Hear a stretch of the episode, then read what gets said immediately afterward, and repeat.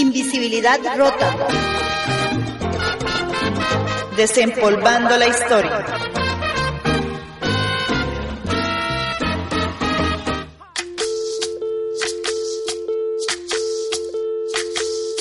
Soy, soy lo que dejaron, soy todas las obras. Lo que no se cuenta de la independencia de América.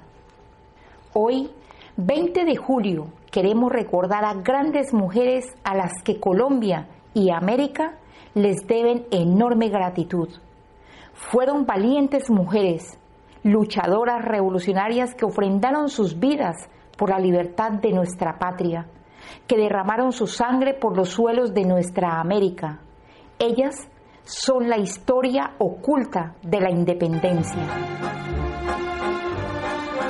Empezaremos por recordar a tres mujeres que todos hemos escuchado al menos nombrar en nuestras clases de historia.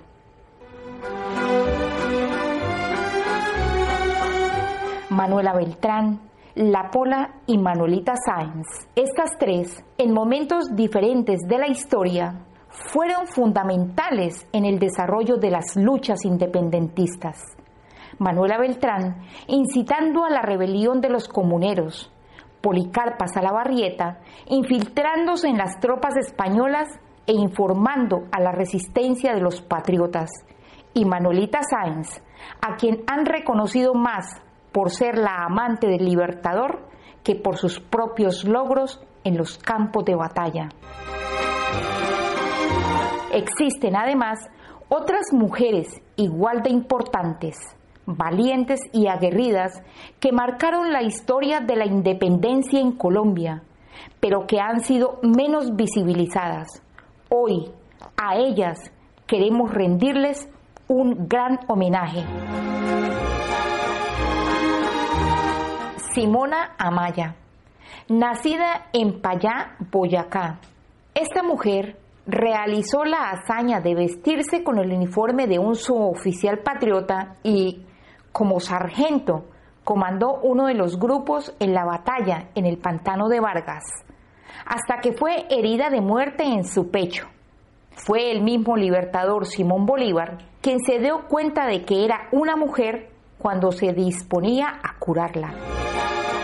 María Concepción Loperena. Esta heroína fue una precursora excepcional de la lucha de independencia de Valle de Upar. Durante el ambiente revolucionario en 1812 se dio un encuentro entre María Concepción y el libertador Simón Bolívar en Chiriguaná, donde recibió órdenes precisas para hacer el pronunciamiento declarando a la ciudad del Valle de Upar libre del gobierno español.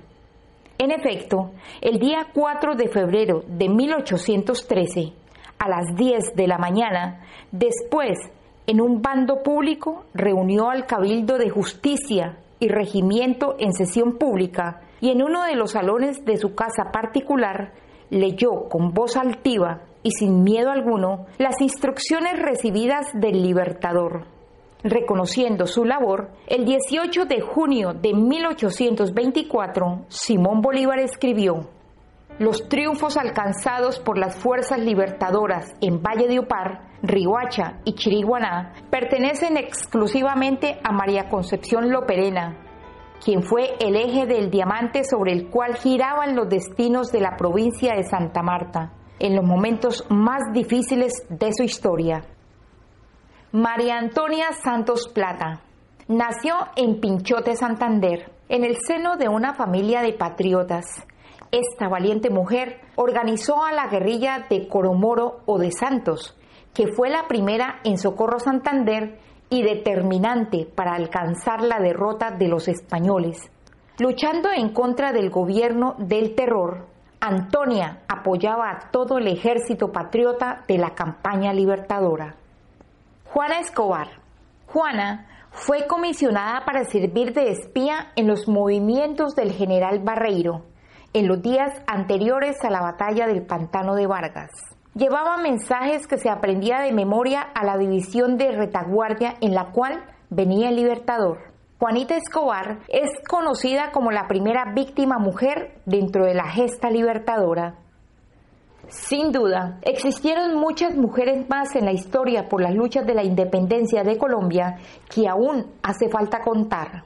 Esperamos que al escuchar las vidas de las mujeres que hoy contamos, todo el país se entusiasme y se anime a descubrir nuestras mujeres revolucionarias y valientes que han cambiado el curso de nuestra historia.